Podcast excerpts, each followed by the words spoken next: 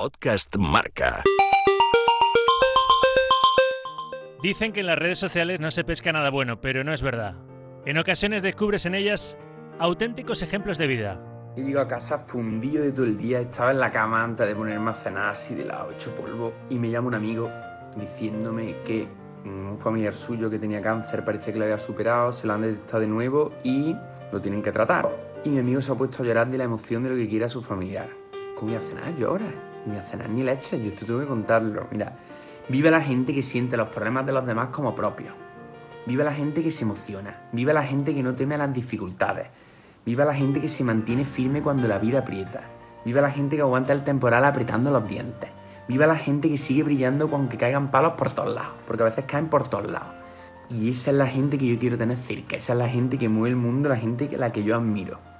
Y la gente que da la vuelta a las situaciones, porque eso ocurre así de veces. Por muy feo que pinte algo, luego da la vuelta a la situación, porque esa gente no se rinde. Y yo voy a estar ahí dando remazos por todos lados para ayudar. ¡Vamos! Se llama Cisco García, tiene 38 años y hace cuatro sufrió un accidente que le dejó en una silla de ruedas. Lejos de hundirse, este abogado cordobés convirtió su problema en una oportunidad y está a punto de lograr el billete para los Juegos Paralímpicos de Tokio donde representará a España en tenis en silla. Y no lo digo en condicional, sino en futuro, porque es un luchador y sé que lo va a conseguir. El deporte, Raquel, su mujer, y Gonzalo, su hijo recién nacido, le dan impulso en ese camino hacia el éxito. En el iceberg repasamos la historia de esfuerzo y superación de Cisco García, un torbellino de ilusión y vida.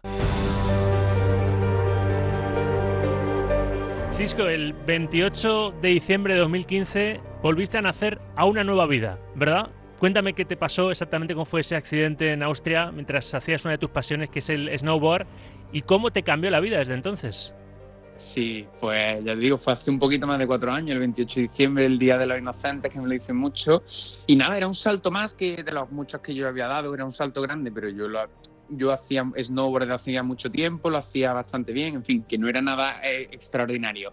Pero entré desequilibrado porque entré un poco despistado mirando otra cosa, iba demasiado rápido, en fin, se juntaron muchos factores y en el aire ya perdí el control y caí, no caí mal, caí de espalda pero había nevado ese año, había nevado muy poquito. Era como fue como caer en suelo, estaba la recepción súper dura. Así que reboté para arriba con mucha fuerza y me partí la espalda. Un dolor brutal, porque el dolor de que se te mueva una vértebra dos centímetros es una locura. Pero claro, ya lo peor viene cuando me intento levantar para irme y no me podía mover, desde pecho para abajo. Y además me tocaba las piernas y no me las sentía. Así que entré en pánico porque yo sabía ya perfectamente lo que había ocurrido Llegó un helicóptero, me sedaron y yo ya lo que recuerdo es la unidad de cuidado intensivo tras la operación, despertarme pues sudando y, y muy sabía ya lo que había ocurrido y estaba ya muy preocupado por eso. Podías haber caído en la desesperación, en la amargura y sin embargo lo que hiciste fue reaccionar ante semejante golpe de la vida con una entereza brutal, ¿no? ¿Cómo fue ese proceso? Porque entiendo que ahí hay un camino, claro, de muchísimo sufrimiento hasta darte cuenta que, la mejor opción es tirar para adelante, ¿no? Sí, efectivamente. Es un camino, una montaña rusa. Los primeros días o incluso, si me apuras, dos semanas, tienes hasta cierta euforia porque crees que te vas a recuperar, pero luego al mismo día está, sobre todo los despertares eran muy duros. Luego, a medida que pasan las semanas, pues empiezas a intentar ver cómo vas a poder vivir así, sobre todo al pasar tres meses. Cuando pasan tres meses ya no puedes recuperar, digamos, más. Los primeros tres meses puedes recuperar cositas. Y ya pues cuando pasan esos tres meses te hace una idea. Y ahí pasa un bajón importante porque dices, ostras, esto es ya lo que me queda para toda la vida. Pero una vez que ya ves eso y lo aceptas, que para mí fue clave eso, la aceptación, es decir, ya está, esto me ha tocado, no mires más atrás, no compares con cómo hacías las cosas antes, porque no tiene sentido. Es, es absurdo autoflagelarse, así que mirar hacia adelante, vamos a intentar sacar lo máximo de esta situación. Y desde el principio en el Hospital Nacional de Parapléjicos, pues salía mucho a la calle, los fines de semana me iba a Madrid, me fui a la playa en Semana Santa, intenté llevar una vida parecida a lo que yo llevaba para ver qué ocurría. Al poco tiempo, a los ocho meses, me fui a Japón, en fin, que el hacer todas esas cosas me hizo ver que podía hacer muchísimas cosas, podía ser feliz en silla, que iba a tener limitaciones, pero que eran unas limitaciones que si yo aceptaba no me iban a afectar mucho. Así que ya digo, empecé a vivir muy rápido, muy deprisa y igual de fuerte que yo vivía hasta entonces y me encontré eso, pues siendo feliz en silla, que es algo que nunca esperé, la verdad. De hecho, tú cuando acabas, he leído que tú cuando acabas tu rehabilitación en ese Hospital Nacional de Parapléjicos de, Toledo, decidiste irte a Madrid a bailar en una discoteca donde pinchaba uno de tus disjockey favoritos, ¿no? O sea que tú siempre le has echado, le has echado muchísimas ganas a la vida. Ese fue un ejemplo de, atrevimiento. Yo estaba, estaba todavía ingresado en parapléjicos, en el Hospital Nacional de Parapléjicos, pero los fines de semana te dejan salir.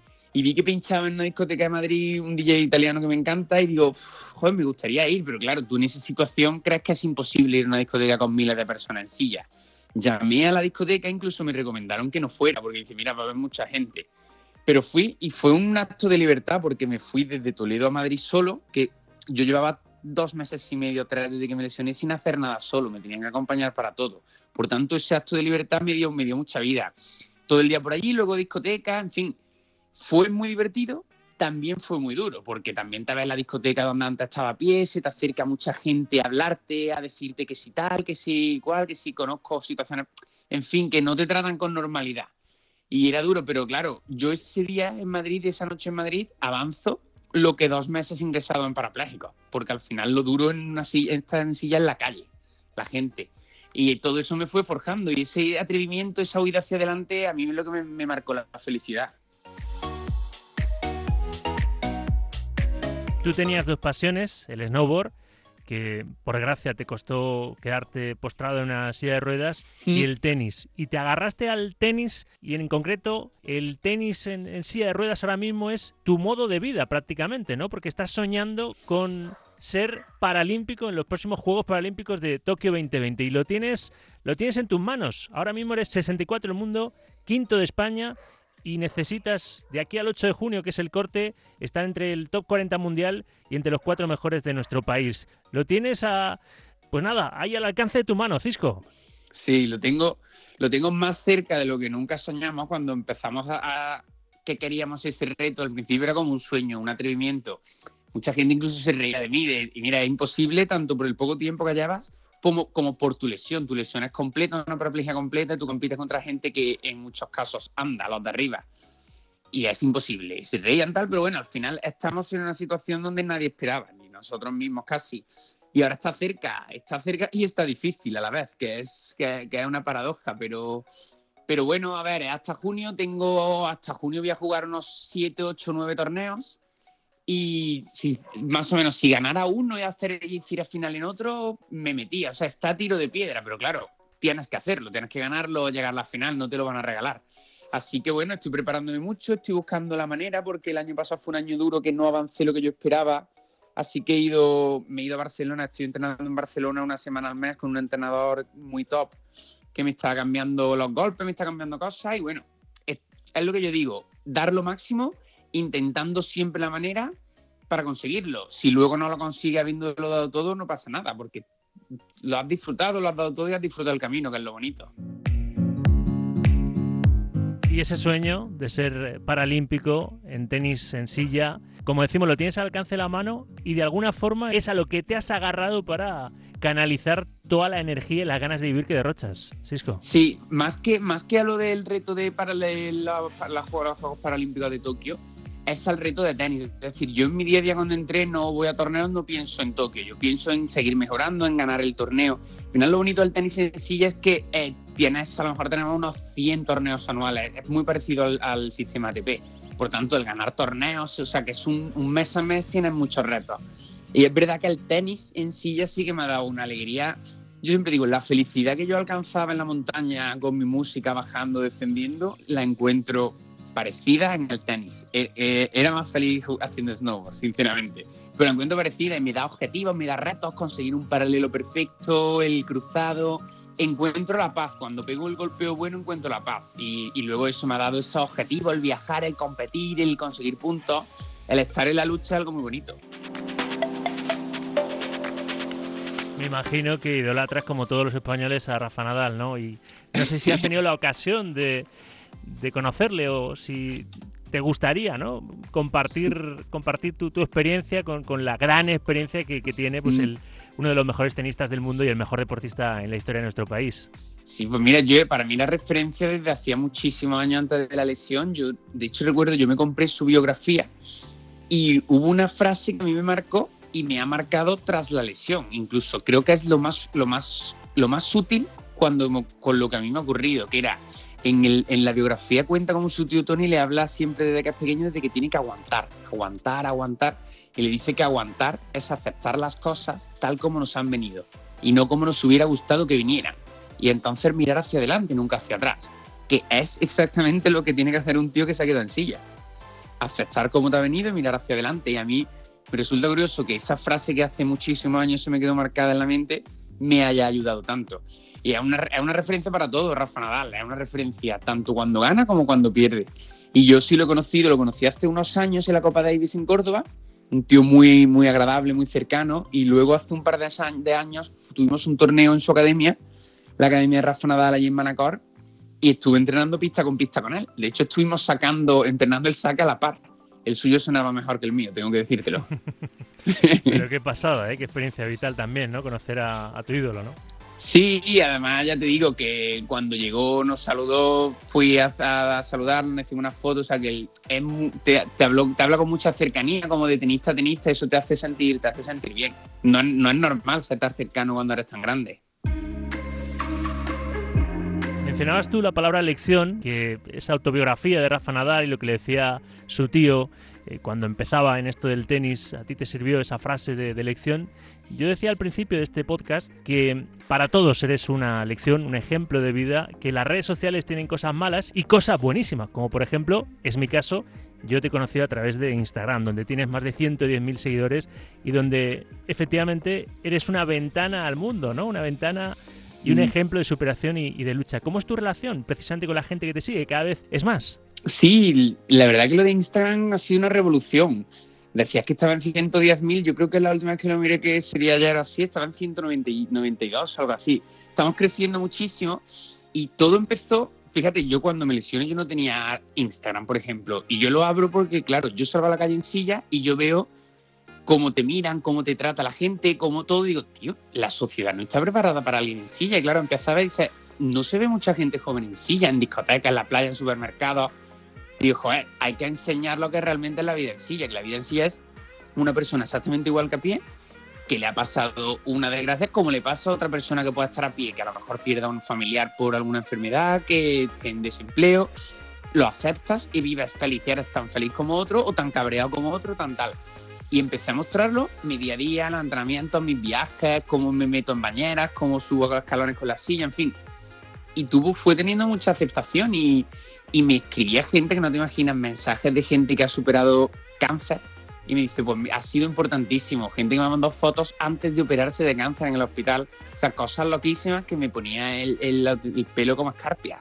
Y te emociona el poder ayudar a gente simplemente por la forma que tienes de vivir y poder inspirarles o motivarles con sus problemas, pues para mí es la mayor de las alegrías. Y eso es lo más bonito que me han aportado las redes. A mí me enfada mucho cuando alguien respecto a una persona que está en silla de ruedas eh, tilda o, califica de minusválido o discapacitado, porque creo que tú eres bastante más válido que muchas personas que, teniendo todas sus eh, extremidades en funcionamiento, demuestran tener menos ganas de vivir que, tú. Yo creo que tú tienes unas capacidades especiales y creo que es el mejor término, ¿no? Para esas personas que por desgracia eh, de nacimiento o por un accidente como en tu caso, de repente no pueden andar. Sí, estoy totalmente de acuerdo. a ver, la palabra persona con discapacidad no me parece tan desacertada, porque al final, pues bueno, tienes una capacidad menos o tocada, luego tienes otras que son mucho más grandes. Lo que sí me ofende, sinceramente, al principio de la lesión no me ofendía. Ahora sí es la palabra minusválido, porque me parece horrorosa y además que es muy usada. Es decir, tú vas a un baño y te puede poner perfectamente, y de hecho suele poner baño minusválido para aparcar, aparcamiento minusválido. En, hace poco que fui al supermercado, reservado minusválido, digo, y hay que cambiarlo. Y me hace gracia porque hoy en día que se habla mucho de lenguaje inclusivo, leí hace mucho que el gobierno había preguntado, creo que era la RAE, si, si había que cambiar en la constitución y poner todos, todas, ciudadanos, ciudadanas. Y dijeron, mira, eso no hay que cambiarlo. Cuando dice ciudadanos o todos, se incluye todo. Pero sí deberíais cambiar la palabra, no eh, la palabra disminuido para referir a personas con discapacidad. O sea, que dicen cosas tan importantes como esa y, realmente estamos a otra cosa que no es, que no es a eso, que, que, sería más importante, en mi opinión, porque al final hay un 10% de personas en España con discapacidad. ¿Qué piensas cuando ves a un joven o a un adulto que tienen todas sus capacidades y que van por la vida pues casi arrastrándose, que, no tienen sueños, que no tienen ilusiones, que no tienen ganas de vivir, teniendo todo su potencial físico para eh, llegar a donde mm. se propongan? Pues sinceramente me, molesta bastante, me cabrea bastante, porque digo, tienes todo para estar bien y, y ya no solo te pondría mi problema, dice, venga, pues ya está, porque yo considero que no es tan grave de verdad, pero dice, mm, vamos a ver que es que la mitad del mundo se muere de hambre que tú ahora abras, tú vas a llegar a tu casa, abras el grifo y te sale agua caliente, que probablemente tengas comida, pues tengas todo. No te, no te quejes tanto, no, no te. Es que hoy en día tenemos un problema y nos centramos en ese problema y parece que olvidamos las 100 cosas buenas que tenemos. Pues al lo contrario, olvídate un poquito de ese problema y céntrate en las cosas fantásticas que tienes, no te regodees en el problema. Y ya te digo, me, me creo que, que hay que cambiarlo, por eso hay tanta ansiedad, tanta depresión hoy en día. Y, que a veces quizás faltan problemas reales para centrarnos en ellos y no tanto en lo imaginario.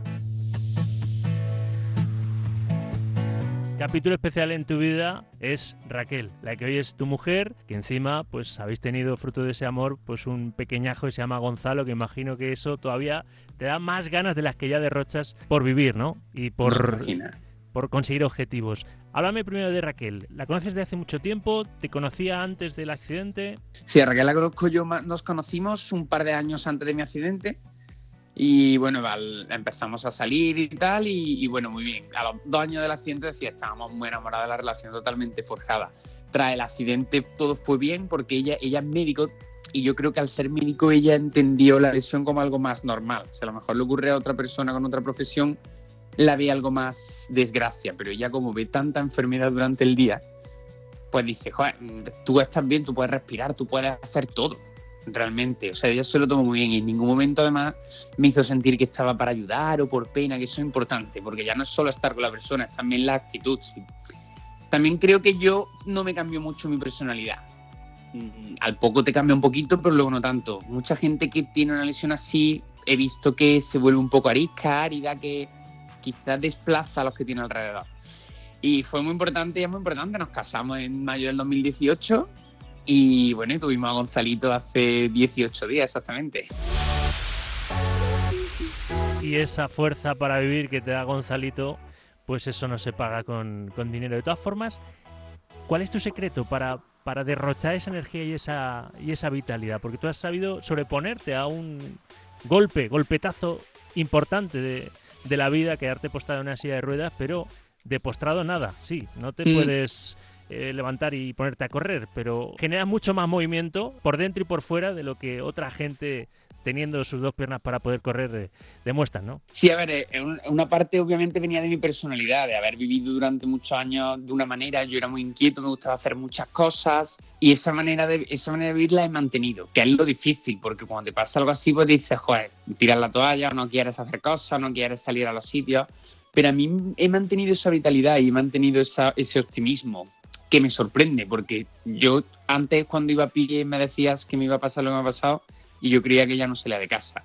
Pero bueno, para mí lo que te he contado, lo de aceptar, yo soy una persona muy práctica y digo, es que de nada me sirve quedándome, quedarme llorando en mi sofá o en mi cama. Al final, porque yo me quedé llorando en mi sofá o en mi cama, no va a venir un duende mágico a cambiarme la situación. O sea, las castañas del fuego me las voy a tener que sacar yo y la única manera de ser feliz de nuevo es haciendo muchas cosas, buscando objetivos y, y luchando yo por ser feliz.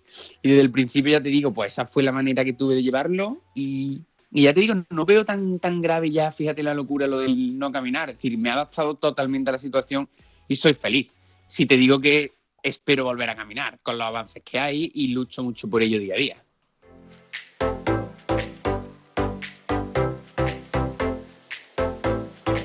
En ese camino hasta la aceptación y hasta proyectar toda tu energía en un sueño, ¿no? Un sueño deportivo, como es ser eh, paralímpico, ser deportista paralímpico en los próximos Juegos Paralímpicos del próximo verano en, Tokio, pero en todo lo que generas, eh, con tu vitalidad a tu alrededor y, el buen ejemplo que eres para gente que está en esta vida, pues, pues en situaciones complicadas, seguro que has tenido momentos duros de, bajón, de, no ser el cisco tan extrovertido, ¿no? Y tan tan mm. arrollador. Eh, ¿Esos momentos cómo, cómo han sido y cómo los has sabido superar?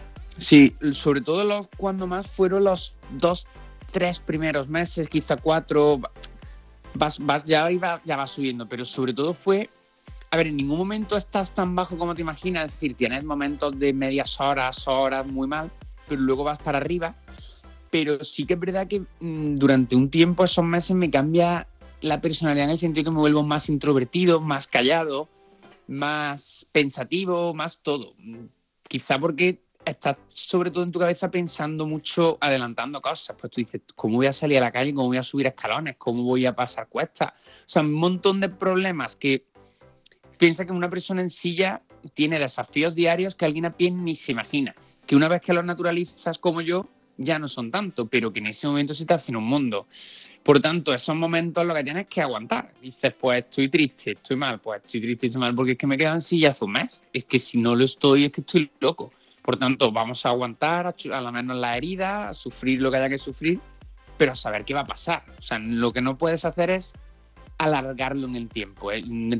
regocijarte en ese dolor, que es lo que mucha gente hace. Pues lo vamos a pasar, pero vamos a intentar que dure lo menos posible. Por último, para acabar, Cisco, me gustaría que dieras dos consejos. El primero, te cuento el primero que, te voy a pedir. Sí. Para toda esa gente que es eh, deportista, que tiene todas sus capacidades y que sueña con ser olímpico, ¿no? Sueña con lo máximo en el deporte y tiene pues limitaciones de tiempo, de dinero, de otro tipo de limitaciones. ¿Qué consejo le darías para ese tipo de personas? Pues el consejo primero que se pregunten si realmente quieren, quieren conseguir, quieren llegar hasta lo que se proponen y si realmente quieren el camino que sepan que va a ser largo y, saber aceptarlo y saber ir a por ello.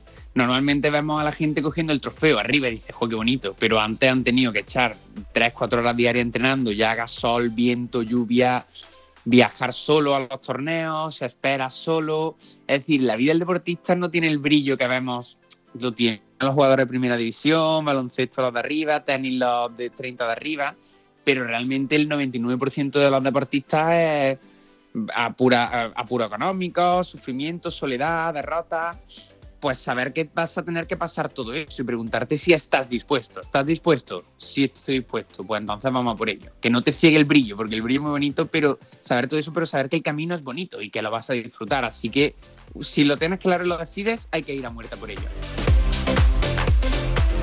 Y el segundo y último consejo que te pido para abrochar nuestra conversación, ya que eres abogado, porque eres tenista en, silla de ruedas, pero abogado también, y estoy convencido que a partir del 8 de junio vamos a decir que eres y vas a ser deportista paralímpico porque vas a estar en el corte del top 40 mundial y del top 4 nacional.